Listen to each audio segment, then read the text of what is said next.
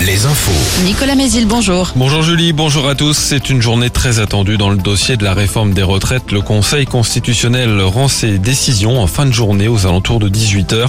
Il a été saisi sur le texte en lui-même, mais aussi sur l'organisation d'un référendum d'initiative partagée. Explication Denis Lebars. Oui, ce qu'il faut préciser tout d'abord, c'est que les sages, qui sont issus de tous bords politiques, ont pour mission non pas de juger un projet de loi, mais de savoir s'il est conforme à l'esprit et aux règles de la Constitution. Sur la réforme des retraites, leur décision peut concerner le texte dans sa globalité ou bien morceau par morceau sur la question de l'âge de départ, par exemple. Et en effet, le Conseil doit aussi rendre son avis sur la demande de référendum d'initiative partagée déposée par 252 députés et sénateurs opposés à la réforme. Si la réponse est oui, la proposition devra recueillir 4 800 000 signatures de citoyens en 9 mois pour qu'un référendum soit organisé. Les sages regardent aussi la forme du texte et le recours à divers articles de la Constitution pour limiter euh, les débats parlementaires dans la durée.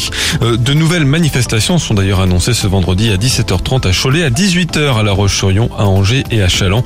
Hier, les cortèges étaient moins fournis que les précédentes journées de mobilisation. 380 000 manifestants selon le ministère de l'Intérieur, plus d'un million selon selon l'intersyndicale. Les trois quarts des nappes phréatiques du pays sont à des niveaux trop bas, alerte le BRGM, le Bureau de recherche géologique et minière.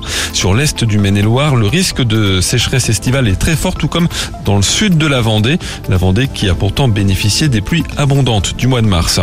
Après la zone A la semaine dernière, c'est au tour de la zone B d'être en vacances ce vendredi soir. Ça concerne notamment l'Académie de Nantes. Bison Futé ne prévoit aucune difficulté particulière sur les routes pour ce week-end. En basket, deux rendez-vous En Pro B, Angers peut faire un grand pas vers le maintien ce soir en gagnant à domicile contre la Lanterne Rouge Saint-Vallier. En National 1, Chaland joue également à domicile contre Fer dans la course au play-off. Hier soir, Cholet a battu Roanne dans l'élite.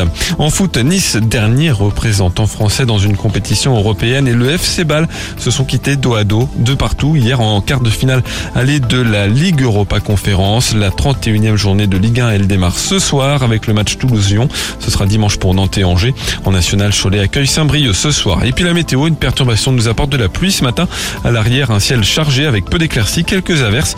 Les maxi 13 à 15 degrés. Alouette. Alouette.